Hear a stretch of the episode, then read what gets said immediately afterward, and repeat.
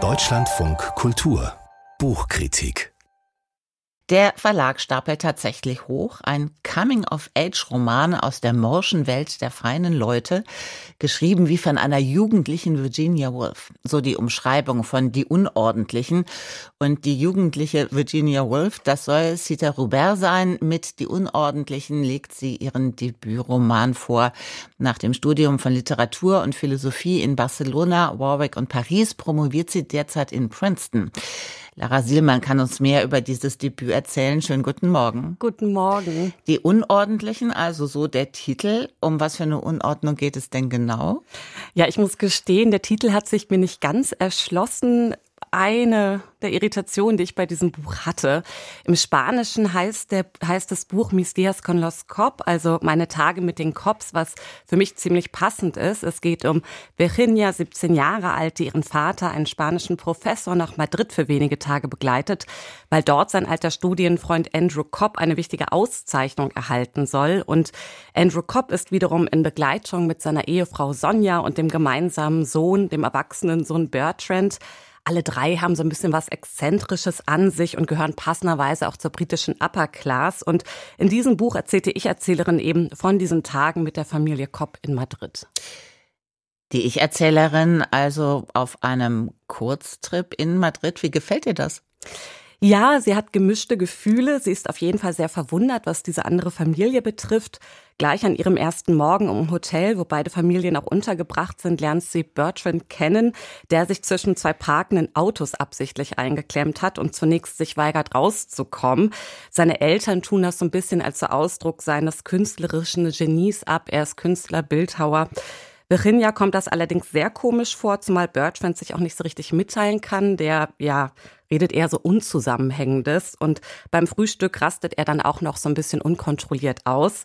Sonja Kopp wiederum behandelt äh, Virginia eher abschätzig, wobei Virginia so eine Art Verbindung zwischen ihr und sich meint wahrzunehmen. Und dann ist dann noch ihr Vater, der ja wie so ein guter Onkel sich das ganze Theater belustigt, leicht belustigt anschaut, aber zum Beispiel auch nicht dazwischen geht, wenn sein Freund Andrew leicht anzügliche Kommentare in Richtung äh, Virginias Körper macht, die eben kein kleines Kind mehr ist, sondern eine heranwachsende Frau. Das klingt alles mit Verlaub ziemlich kompliziert. Kann man denn den Gedanken folgen?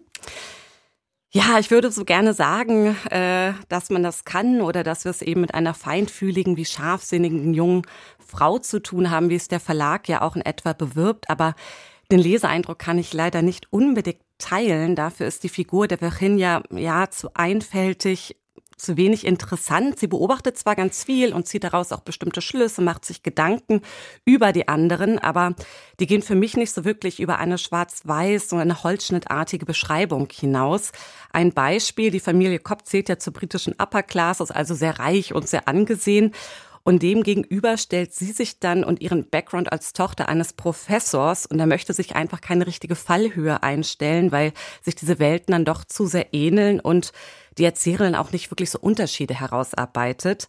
Verwunderlich ist auch, fand ich zumindest, dass diese Geschichte eine Rückblende ist. Das heißt, diese Zählperspektive Virginias ist die einer erwachsenen Frau, die auf sich und eben diese Tage zurückblickt. Und da erwarte ich dann doch eine andere, ja, Reflexionsebene und nicht diese Perspektive einer wohlbehüteten Heranwachsenden, deren Horizont einfach noch nicht besonders weit ist, was natürlich durchaus in diesem Alter sein kann. Aber bei dieser Figur habe ich das jetzt nicht unbedingt gemerkt. Ich höre schon raus, Ihr Fazit zu diesem Debüt fällt mindestens gemischt aus. Ja, also ich muss auch sagen, Sie hatten das ja auch in der Anmoderation gesagt, ähm, dass es sich bei Die Unordentlichen handelt es sich um einen Debütroman. Das ist ein sehr kurzer Debütroman für mich ist das eigentlich eher eine Erzählung auch als ein Roman. Und durch diese erzählerischen wie eben auch figürlichen Schieflagen verschwinden dann für mich Setting und Plot. Und ich hatte so den Eindruck, dass es sich bei diesem Text eher ja um eine elaboriertere Ausarbeitung einer Kurzgeschichte handelt als um einen fertigen Stoff in Buchform. Lara Sielmann über Cita Robert und die unordentlichen Friederike von Kriegern hat für Bärenberg übersetzt und der schmale Band mit 128 Seiten kostet immerhin 22 Euro.